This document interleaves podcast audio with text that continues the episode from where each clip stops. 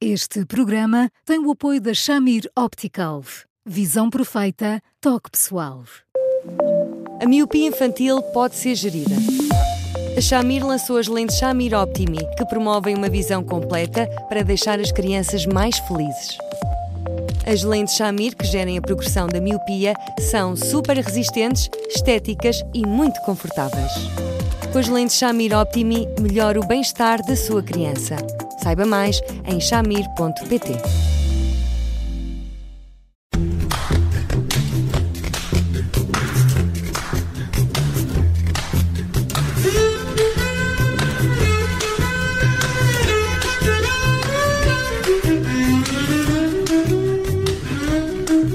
Bem-vindos a mais um Porque Sim Não é Resposta com o psicólogo Eduardo Sá. Hoje vamos falar de resoluções de fim de ano. Eduardo, olá, boa tarde. O Eduardo tem uma perspectiva muito interessante, nós já falamos sobre isto uma vez, um, sobre uh, se as listas devem ser longas ou se devem ser curtas e como é que se consegue ser consistente nesses desejos. Ajude-nos a fazer a lista para amanhã, se faz favor. Eu não, por favor. olá, olá, Tito, olá, Bruno. Tito, vamos lá ver. Eu, eu acho é, é, todo aquele jogo em torno dos desejos, eu acho muito bonito. Aquela ideia de que nós formulamos um desejo, não o podemos dizer a ninguém, porque senão não se concretiza. E temos esperança que alguém seja tão acutilante a ponto de o apanhar no ar e de nos trazer o desejo concretizado à margem daquilo que nós estaríamos à espera, eu acho que é lindo morrer. E, e, portanto, também não pedir 12 desejos seja assim uma coisa tão grande, tão grande, tão grande, tão grande, tão grande. O que eu acho graça nestas circunstâncias é que habitualmente nós pedimos os 12 desejos com aqueles rituais, às vezes estranhos, em cima de uma, de uma cadeira. De uma cadeira. Etc, etc, etc. E depois. Com dinheiro na mão, atenção. Uma cadeira com dinheiro na mão. Tentem não cair. claro, evidentemente. E depois, eh, os, os, desejos, em vez de funcionarem durante muito tempo, funcionam durante uma semana e depois tornam-se um bocadinho mais pálidos, mais pálidos. E quando se dá conta, olha, pronto, desapareceram. E eu acho que para formular desejos é só preciso pronto, nós assumirmos que os queremos e lutarmos por eles.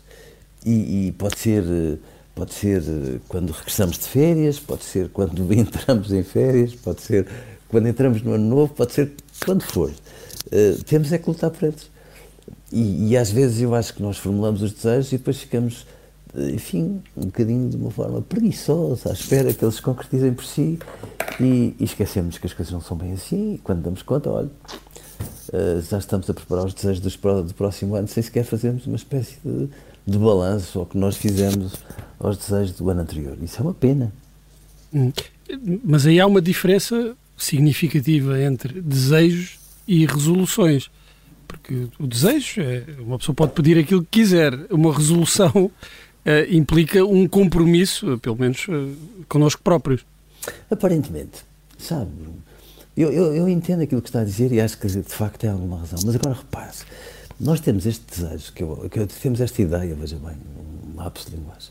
Temos esta ideia que é um vício de forma que todos nós vamos cultivando que os desejos são tão naturais como a sede. Aparecem, despontam, um, existem ou não existem. E, nomeadamente, quando nós observamos aquilo que se passa na nossa relação com alguém de quem gostamos muito, uh, ao contrário do que pode parecer, o desejo não é a porta de entrada, é a porta de saída. Nós trabalhamos muito para que o desejo aconteça. Depois, quando acontece, parece espontâneo mas precisamos de nos admirar por aquela pessoa, olharmos para ela e dizemos assim: caramba, como é que foi possível? Ela conseguiu estar mais bonita ainda, etc, etc, etc. E de facto, isso faz a diferença e, portanto, hum, nós, quando construímos um desejo, eu percebo que seja muito bonito imaginarmos algures no céu, imagine, uma espécie de central de desejos com alguém a dizer Bruno Vieira Amaral, dois pontos, desejos para 2023 e vai um e vão dois. Judite França, etc. Uh, mas, mas depois as coisas não são bem assim, não é? E, portanto, eu acho que só o facto de nós podermos, em, numa miríade de coisas, dizermos assim, olha, pelo menos estas 12 que eu não me importava nada que se concretizassem, já eu acho Perdemos-lo aqui por, uh, por segundos. Já voltou. Já voltou. Um, Deixa-me só perguntar-lhe uma coisa. Um, eu, estou, eu estou cá. Está cá? Eu estou cá. Um, Deixa-me perguntar-lhe só isto, que é, um, há algo de... Estou, estou, estou, estou. Estou, estou. Também estou a ouvi-lo agora. Sem problema. Agora já passou esse... Houve aí uma, uma perturbação qualquer estou na nossa... Aqui, estou aqui, estou aqui. Sim, sim. Está, está-nos a ouvir? Talvez estou não. Aqui, estou aqui. Está, está, a ouvir perfeitamente. Ótimo. Então, dizia estou, eu. Estou, estou, estou, estou aqui. Sim, sim, estamos a ouvi-lo, mas com algum, com algum atraso. É por isso que a nossa conversa não. Porque há aqui algum atraso entre. Ah, uh, ah exatamente. um, há algo de uh, mágico na passagem de ano uh, que depois se esvai. Ou seja, a gente acredita muito naquela passagem de naquele momento, mas depois, afinal de contas, enfim, da volta a janeiro e fevereiro. Hostite, é uma festa. Eu acho que às vezes nós damos às festas uma dimensão de segunda categoria, percebe? Já basta o Natal ser aquilo que é. Para muitas pessoas, o Natal não é uma festa é um momento protocolar. Convencionou-se que temos que estar todos uns com os outros, as pessoas da família com as pessoas da família, e às vezes temos ali arestas maiores, que sei lá o quê, não é bem uma festa. Depois há ali um protocolo próximo do protocolo de Estado, e temos que ir primeiro à casa desta pessoa e depois à casa daquela pessoa, etc, etc, etc. E no final, nós saímos do Natal sem ah, aquele sentimento próprio das festas, de estarmos todos em comunhão, eh, de termos vivido intensamente um conjunto de sentimentos, todos no mesmo comprimento de onda, e, e, e aquilo enche, aquilo faz-nos sentir mais leves, mais próximos, etc. E, portanto, a festa do, do fim do ano é uma festa. E é suposto que nós estejamos com pessoas de quem gostamos muito e que façamos estes rituais, aqueles jogos, estamos ali a eh, comungar uns com os outros. Que coisa magnífica. Mas depois também é uma coisa boa, que é nós sentirmos que, de facto, a palavra esperança parece ter caído em desuso. Ou seja, é legítimo nós olharmos para este ano e dizermos assim: pronto, se calhar aconteceu isto mal e mal e mal e mal, e os governos parecem andar todos constipados, e isto correu mal e aquilo correu mal, como acontece a todas as pessoas normais. Eu fiz um risco no carro inadmissível, meu Deus, sei lá. Mas depois pegarmos. Uh, num outro departamento das coisas boas que nós temos cá dentro, que não são só desejos, que é a nossa esperança, e projetá-la no futuro, a dizer assim, caramba, eu tenho esperança que começar um ano de novo possa significar, bom, não é começá-lo do zero, mas é começá-lo de novo. É darmos oportunidade a um conjunto de coisas que se calhar deixámos que andassem assim mais ou menos embrulhadas no ano que passou e vamos tentar remendar umas, consertar outras, pronto, eh, recriar outras. E isto, este sentimento de esperança, é uma coisa muito boa. Portanto, eu, eu acho que às vezes nós olhamos para os desejos e às vezes para a esperança com um olharzinho sarcástico. Olha que coisa mais demodé, não é? Faz parte da natureza humana e é ótimo. Sobretudo quando depois nós somos capazes de ter meia dúzia de pessoas ao lado de quem gostamos muito e dizemos assim: Eu tenho esperança de concretizar isto. E de repente aquela esperança já não é só nossa, já, é, já, é, já está registada por outras pessoas e com jeitinho, se calhar, elas vão nos ajudar a concretizar esse tipo de coisas. É uma coisa tão bonita da natureza humana que eu acho que ainda por cima, veja lá, nós estamos a sair de um, de um, de um outono tremendo, estamos num inverno que, valha-me Deus, não há um bocadinho de sol. Pronto, este é o primeiro grau antes do Carnaval, a altura em que nós vamos dizer assim: pronto, fomos capazes de resistir à escuridão, ao frio, etc.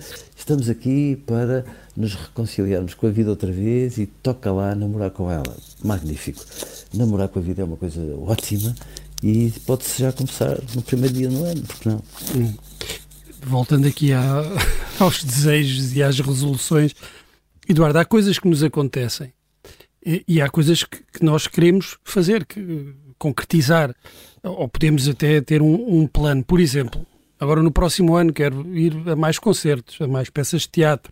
Mas uh, coisas que nos marquem, nós não, não, não, não é uma coisa que nós possamos planear e dizer eu agora tenho a resolução de ver um filme uh, que marque a minha vida ou, ou assistir a um concerto que seja extraordinário. Isso são coisas que nos acontecem. Mas podemos fazer a resolução de ir mais vezes, sair mais vezes, ir jantar fora mais vezes, uh, aproveitar, namorar com a vida mais vezes. Mas depois há coisas que nos acontecem. A esperança é muito dirigida a essas coisas que nós não controlamos e que nos acontecem. Graças a Deus, Bruno. É verdade que sim, Bruno, mas veja, se nós criarmos oportunidades para elas acontecerem, elas podem acontecer com mais probabilidades. E isto é que eu acho que faz a diferença, não é? Porque, evidentemente, que é um bocadinho como quando nós descobrimos a, a pessoa da nossa vida. De repente até parece que ela nos caiu no colo, mas às vezes não nos damos conta que se calhar isso aconteceu num, numa altura em que nos socializávamos mais, que tínhamos um conjunto de, de relações muito mais abertas, mais intensas, etc. E portanto nós criamos as oportunidades para a vida acontecer. E verdade seja que quando nós criamos as oportunidades para a vida acontecer, a vida habitualmente trata-nos bem. Quando nós ficamos naquela expectativa, eu queria muito ter taluda, mas nem sequer me candidato a ter uma terminação, é que tudo corre mal. Eduardo, agora que falta um, falta um dia, não é? Nem isso, para, falta um dia para a passagem de, do ano. Um, se, se o, o que é que devem os nossos ouvintes fazer quando pensam nessas uh, resoluções? Eu acho que eles deviam levar a sério. Sinceramente, eu acho que eles deviam Como é que se consegue esse compromisso? Fazer um papelinho naquele registro uhum. deste, destas 30, quais são aquelas que eu acho absolutamente fantásticas. Escrever é importante, é isso? Oh, às vezes esquecemos facilmente se não escrevermos. Uhum. Pronto, e como é que eu vou trabalhar todos os dias para que isto aconteça? Porque essas coisas exigem trabalho. E depois, e depois se trabalharmos muito, temos grandes hipóteses de elas acontecerem. Uhum. Eu, por mim, entre os vários desejos que eu tenho para o próximo ano, há um que é absolutamente incontornável. Hum. Que é continuar aqui convosco e de uma forma ainda melhor. No que depender de nós. Está garantido. Esse está garantido. Uh, e, e, o Eduardo, como se diz, o Eduardo trabalha para isso o ano inteiro, não é? Portanto, trabalhamos todos, trabalhamos todos. Eduardo, um grande abraço, boa, boa, um grande, grande abraço boa passagem de ano, boa entrada e boa saída. Essa lista uh, bem escrita. Uh, um grande abraço. Um e, abraço. Até, e até, até 2023, até o ano novo. Vemos em 2023. Um abraço. Um grande abraço para vocês. Abraço. Obrigado.